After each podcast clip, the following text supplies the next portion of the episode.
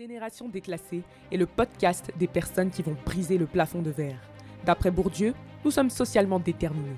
Un enfant de pauvre est et restera pauvre. J'ai créé l'entreprise Kumar Oratoire à 18 ans. Je suis Erin Koné, enfant d'immigrés, ayant grandi pauvre dans des quartiers aisés. En décidant de ne pas subir ce déterminisme, j'embarque avec moi dans la génération déclassée, ces personnes qui ont décidé de ne pas faire de leurs conditions de vie une fatalité pour s'élever en parlant mindset, carrière et développement personnel. Hello, hello J'espère que vous allez superbement bien. Aujourd'hui, on se retrouve pour un nouvel épisode de podcast sur Génération déclassée. Aujourd'hui, j'ai décidé de me confier un peu à vous, de vous raconter finalement l'envers du décor du dîner des déclassés, cet événement que j'ai organisé la semaine passée. Alors avant de vous raconter l'envers du décor, j'aimerais sincèrement remercier tous mes déclassés qui sont venus à cet événement, qui ont pris part à ce truc qui était juste magique. Je remercie également infiniment nos intervenants, Steve Ponou et Louis Lalanne. Je leur fais de gros bisous. Et puis euh, maintenant que la partie bisounours s'est passée, j'aimerais vous raconter dans quel état j'ai organisé cet événement. Alors, j'espère que cet épisode vous plaira et qu'il sera riche en leçons pour vous parce que je pense que ce témoignage-là sera quelque chose à partir duquel vous pourrez tirer des leçons. Puis euh, j'espère que cet épisode vous enseignera autant que ces événements m'ont enseigné. Alors ne vous inquiétez pas, il ne m'est rien arrivé de grave. C'est vrai que le début de l'épisode est assez dramatique, mais en fait euh, non, c'est pas dramatique du tout. Mais je vais vous raconter quand même ce qui se passait en backstage parce que sur les réseaux on aime mettre le côté strass et paillettes, mais derrière il y a aussi d'autres choses. Et je pense que vous méritez de le savoir. Voilà. Bon, 2023 arrive et je décide d'organiser un déjeuner des déclassés, la deuxième édition, en sachant que la première, je l'avais organisée en février dernier. Et donc, je me dis, ça va être sympa, les gens arrêtent pas de me redemander de réorganiser un événement. Initialement, j'avais dit que le déjeuner des déclassés, je le referais plusieurs fois dans l'année, puis finalement, en fait, bah, je l'ai pas fait plusieurs fois dans l'année, et j'ai tout simplement décidé de ne pas refaire. Donc, je me suis dit, allez, hop, 2023, ça va faire un an pile poil, je vais organiser cet événement. Donc, ni une ni deux, je me dis, ok, let's go, on y va, on se met à fond sur l'événement. Et naturellement, je me dis, bah, ma communauté a grandi, j'ai quand même plus de 13 000 abonnés sur Instagram, alors que lorsque j'avais organisé le premier déjeuner, bah, j'en avais peut-être 3 000 ou quelque chose comme ça. Alors, je vais augmenter le nombre de personnes que je vais accueillir à ce déjeuner. L'an passé, j'en avais 20, cette année, j'en prendrai donc 50. Toute confiante, je me lance dans le truc en sachant que en 2022, lorsque j'ai organisé le déjeuner des déclassés, les places sont parties très très vite. Je pense qu'en une semaine et demie, deux semaines, tout était parti et on avait fait le sold out, donc je me faisais pas de soucis, surtout que mes communautés ont grandi, j'ai évolué. Donc voilà, je savais que ça allait se remplir beaucoup plus rapidement que l'an passé. Donc euh, j'étais hyper confiante. Je me mets à chercher un restaurant et puis euh, c'est un peu difficile, il m'arrive quelques galères. Je vais dans un resto, enfin d'abord j'appelle parce que ça me semble plutôt cool. C'est vrai que moi j'aime beaucoup faire le déjeuner des déclassés dans des restos afro et finalement le resto où je suis, ils me disent de passer mais en fait ils me donnent pas trop de nouvelles. Donc à un moment je me lève, je passe, j'y vais et on me dit que non, ils sont occupés, gna gna gna gna. Bon bref, au final je me suis déplacée pour rien. Grande casanière que je suis, j'avais le seum et puis finalement je me suis dit que c'est un signe. Si je suis venue et qu'ils m'ont pas fait visiter l'espace, qu'ils n'ont pas pris le temps de discuter avec moi sous prétexte que j'étais venue à l'heure du déjeuner, chose que je peux comprendre, bah, c'est peut-être parce que je dois pas faire l'événement là. Donc avec Josepha, on est au bureau et on se demande où est-ce qu'on peut aller. Et là, elle me suggère le café Maasai. Zia aussi me l'avait suggéré puisque je lui avais demandé s'il connaissait pas des restos sympas africains où on pourrait faire cet événement, sachant que j'avais des critères bien particuliers. Je voulais que ce soit privatisé, etc., etc., etc.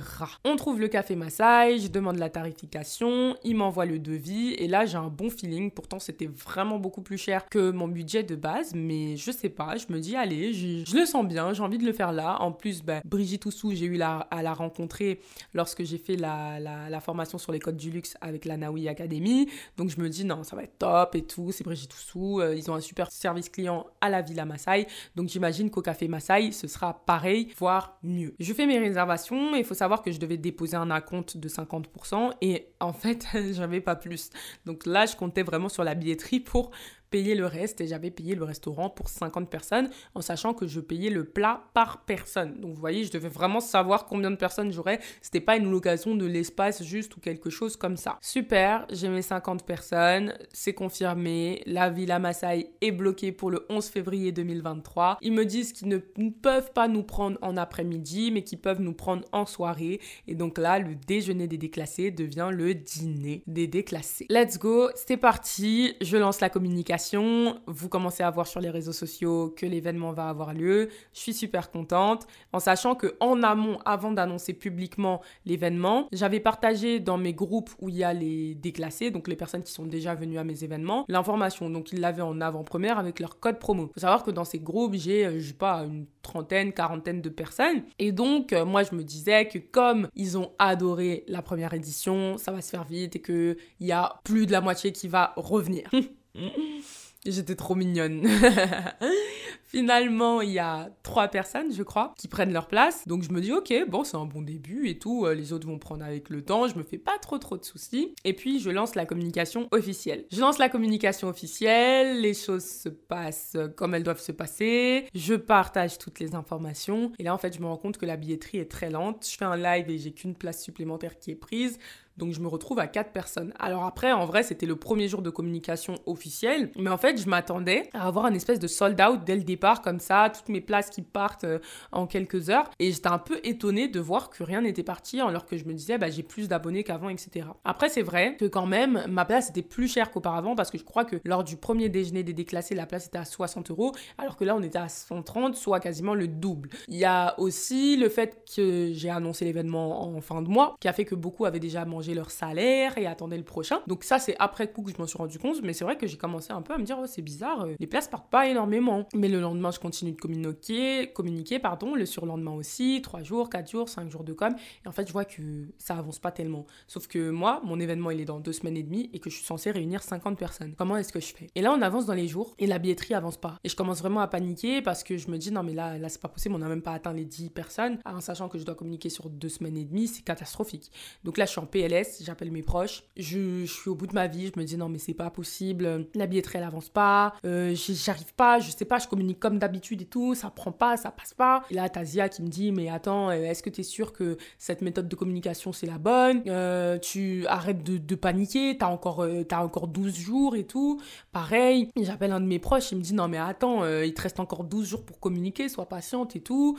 T'es là, tu dis que tu veux remplir des salles de conférence de 1000 personnes et tout, tu vas pas paniquer pour 50 et tout. Donc vraiment, ils me font reprendre les pieds sur terre. Il me dit, euh, lève-toi, va sur ton bureau et trouve un plan. Trouve un plan, assis-toi, réfléchis et tu vas trouver une solution. J'ai confiance en toi, je sais que t'es forte, tu vas trouver une solution. Il me dit, lève-toi et tout. Je me lève, je vais sur mon bureau. Il me dit, allez, papier, stylo, c'est comme ça que tu réfléchis le mieux. Parce que c'est vrai que moi, une feuille blanche et un stylo et je suis partie, je te fais le plan de ma vie, laisse tomber. Et euh, je me pose et je fais ce plan-là. Et là, je me dis, en fait, il va me falloir des invités. Il va me falloir des invités parce que je comprends que les gens ne voient pas la valeur perçue. En fait, ils voient pas assez de valeur au fait de juste venir me voir. Bien qu'ils m'apprécient, ils trouvent pas ça nécessairement rentable de mettre 130 euros juste pour me voir et euh, rencontrer des gens networking, puisque j'avais annoncé dès le départ que c'était un événement de networking, donc ils n'étaient pas là que pour me voir. Alors je me suis dit, il faut, il faut mettre en place euh, des actions qui vont faire que là ils vont se dire, ah non, en fait, en fait c'est pas juste rencontrer Erin, c'est pas juste se faire du réseau, mais il y a une valeur ajoutée. Donc je fais un plan et je me dis, mais attends, on est un événement de networking, quoi de mieux que de prendre mon cher Louis Lalanne pour faire une masterclass sur le réseau. Mais quelle évidence Donc là, j'envoie un message à Louis, il me répond tout de suite, mais oui, je suis trop chaud et tout. Donc je suis grave contente. Et ensuite, là, je me dis, bon, je vais tenter un coup de poker. J'aimerais bien que Steve Ongpo nous vienne et tout simplement, bah, qui, qui vienne nous parler de son parcours. Sauf que moi, je sais que Steve, c'est quand même quelqu'un d'assez occupé, qui choisit les événements dans lesquels il va. Voilà quoi, c'est pas notre camarade. Vous voyez ce que je veux dire Même si euh, il m'accorde du temps et que j'ai déjà eu quelques fois à déjeuner avec lui et tout, il y a une différence entre aller déjeuner avec quelqu'un le temps d'un midi en one-one parce que tu sais que vous êtes des personnes qui pouvaient mutuellement vous apporter et euh, venir à un événement et donc bloquer sa soirée. D'un point de vue entrepreneurial, en fait, euh, time is money. donc, euh, on peut t'apprécier dans la vraie vie, mais écoute, si ton, ton événement ou quoi, c'est pas une bonne affaire pour nous, on va pas forcément le faire. Donc, je lui propose un peu timidement en lui disant qu'il faut pas qu'il se sente obligé d'accepter, que dans tous les cas, voilà, hein, donc si c'est pas un événement qui me va avec son positionnement, avec le genre de lieu dans lequel il souhaite se retrouver, avec le genre de personnes avec lesquelles euh, tout simplement il va être visible et tout, moi je comprendrais, il n'y a pas de souci. Et donc euh, Steve me dit qu'il me donnera une réponse, donc en attendant, bah, bah j'attends, et puis je commence déjà à lancer la com avec Louis, et là je vois que déjà, ah, les gens commencent à se dire, ouais, c'est intéressant et tout et tout. Quelques jours plus tard, je vois Steve à un repas, un, un petit dîner privé, donc j'étais avec Louis et Steve, et Steve me dit, ok, let's go, on y va, on fait l'événement, etc. Donc je suis trop contente, et là on se met d'accord pour savoir comment on va planifier tout ça, comment on va annoncer tout ça, et je vous annonce sur les réseaux sociaux que Steve sera là. La billetterie monte, monte, monte, se remplit, et puis euh, je commence à être de plus en plus soulagée et à me dire que, ok, let's go Erin, on est vraiment en train d'y arriver. Mais on est encore loin des 50. C'est-à-dire qu'on monte, on a dépassé les 10, 11, 12, 13, 14, etc. Ok, super. Mais c'est pas encore trop ça. On se rapproche des 20, mais l'espace est pour 50 personnes, donc euh, bah, il faut que ça monte. Je donne tout je donne tout, je, je, mets en place toutes les actions comme que je peux, je fais la talakou de mes invités. À talakou pour les non-ivoiriens, c'est tout simplement euh, en fait le fait de, de mettre en valeur quelqu'un. Je fais toutes mes strates de com et puis la billetterie se ferme et on a 34 tickets vendus à la veille de l'événement ou le jour même. Et là, je me dis, ah ouais, euh, on est 34 on est 34, j'ai pas réussi. On est 34. Après, moi, j'avais quand même euh, mes guests. C'est-à-dire que j'avais mon équipe qui, bien évidemment, n'allait pas payer de tickets. J'avais Steve et Louis, etc. Donc, euh, avec tout, avec tout ça, on montait à 40. Et euh, je me dis, ouais, bah j'ai pas réussi. Mais bon, c'est pas grave, on est quand même 40, ça va être trop bien, etc. Donc vient le 11 février, on fait l'événement, tout se passe bien. Et puis en fait, je sens que je suis pas trop dedans. Je suis contente de voir les gens, hein, mais sans... Enfin sans plus, tu vois. Et parfois, pourtant, je sais très bien, en fait, quand je fais un événement et que je suis super excitée, je, je sais dans quel état je suis. Par exemple, quand on a organisé Golden Impact à Abidjan, j'étais dans un état d'euphorie, vous n'avez pas aidé. Et même pour le premier déjeuner des déclassés, j'étais ultra euphorique. Et là, je sentais vraiment que j'étais contente, contente de voir les gens, mais juste contente. Tu vois, il n'y avait, y avait pas ce truc en plus. J'étais juste contente. Donc tout se passe bien. Euh, bon, il y, a des, y, y a des choses qui, sont, qui se passent très bien, des couacs et tout. Euh, donc voilà, un événement, ça peut pas toujours être parfait, etc. Donc je prends en compte tous les feedbacks, on fait des photos, je reçois des cadeaux. D'ailleurs, merci infiniment à toutes les personnes qui m'ont fait des cadeaux. C'est la première fois de ma life que je fais un événement et que je reçois des cadeaux. Genre, oh merci, merci beaucoup, vous êtes des amours. Les gens ont le sourire aux lèvres, genre vraiment, ils ont hyper bien networké, ils se sont fait euh, des contacts, etc. Même moi, les membres de mon équipe, mais trop trop contents, qui me remercient euh, un million de fois de, de, leur avoir permis de vivre un truc pareil. Et moi, je sais pas, j'ai toujours pas cette même joie là. Je sais pas, je suis contente, genre je suis en mode ouais, c'est un bon moment, mais c'est tout. J'arrive pas à ressentir plus. Et puis euh, je rentre, et puis le lendemain je partage les stories et je reçois beaucoup de messages de félicitations, des gens qui me disent Waouh, c'est un truc de ouf, tu te rends pas compte. Et Zia qui m'envoie des messages, ma copine, je suis trop fière de toi, etc. Oh my god.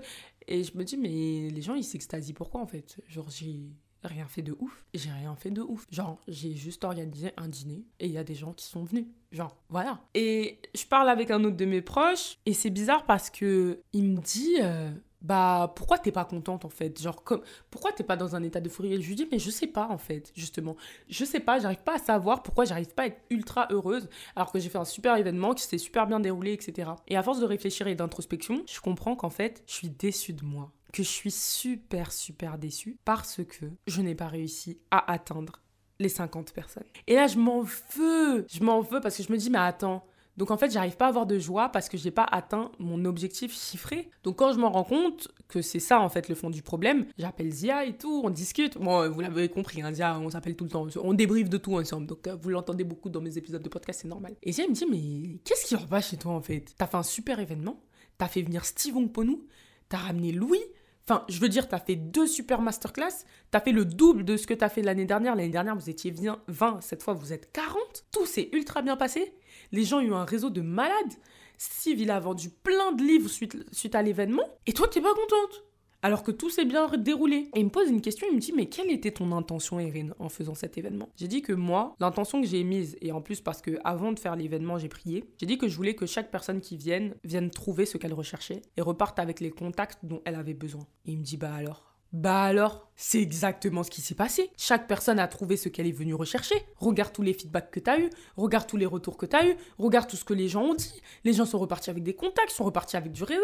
C'était pas le but de ton événement. Le but de ton événement, c'était d'avoir 50 personnes ou c'était d'avoir des gens qui vont vraiment nouer des relations? Et je lui dis, bah, c'était d'avoir des gens qui vont renouer des relations. Et elle me dit, bah voilà, Qu'est-ce que tu viens de dire que t'es pas contente alors que t'as réussi à faire déplacer deux guests qu'on voit rarement dans des événements ou qui viennent à des conditions vraiment particulières? Au bout d'un moment, concentre-toi sur l'impact que t'as eu. L'impact que ce que t'as créé a eu est bien plus important que le nombre de personnes qu'il y avait. Et puis en plus, euh, enfin, t'étais à 40 quoi. Il y avait pas 10 personnes. Et comme bien même il y aurait eu 10 personnes, on s'en fout. Et là, je me dis ouais, bah c'est vrai. Mais j'ai pas en fait à être euh, si triste pour un chiffre. Et en fait, le truc c'est que moi, dans mon parcours entrepreneurial, j'ai très peu échoué. Je dis pas que j'ai jamais échoué, hein. Mais en tout cas, les fois où j'ai pas atteint mes objectifs, ça m'a pas vraiment dérangé. Mais là, je sentais que ça m'affectait. De me dire que j'ai pas réussi à tout vendre.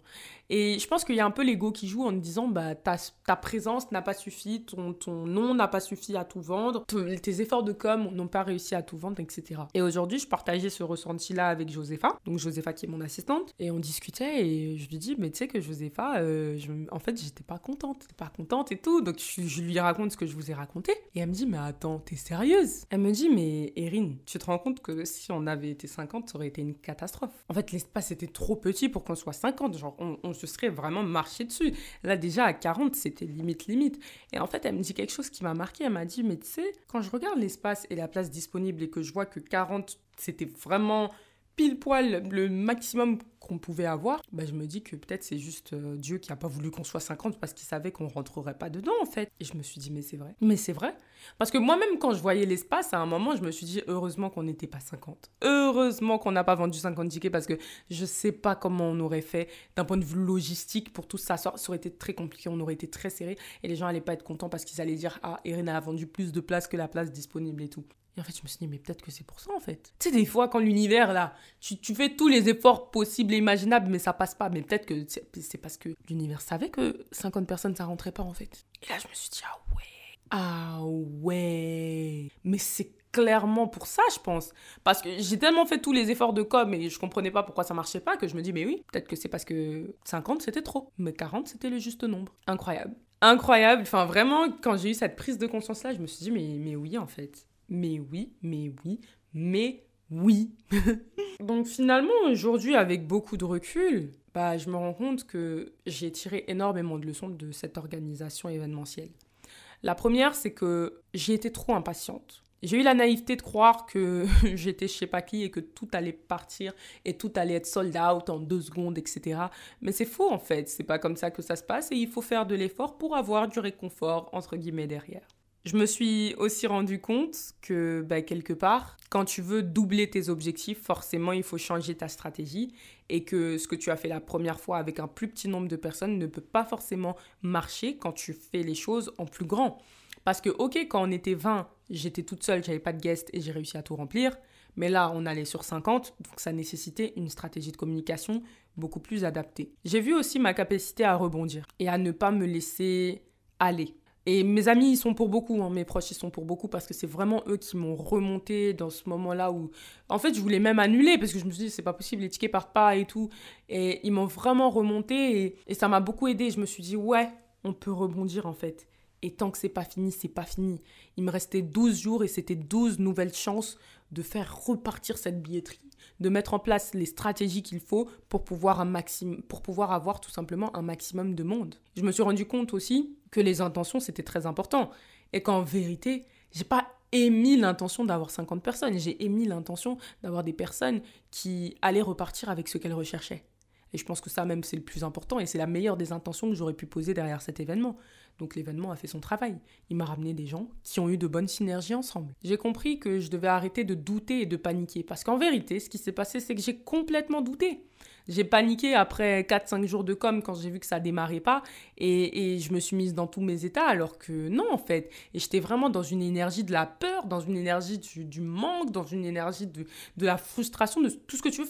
Énergétiquement, c'était horrible l'état dans lequel j'étais et, et c'est n'importe quoi et je veux pas bâtir un projet sur ça. Et je sais que ça m'a un peu dégoûté parce que je me suis dit euh, ah ouais, je veux plus faire d'événements et tout, c'est trop fatigant, trop de stress, trop de com, trop de ci, trop de ça alors qu'en vérité, je sais que je vais en refaire parce que j'aime faire des événements.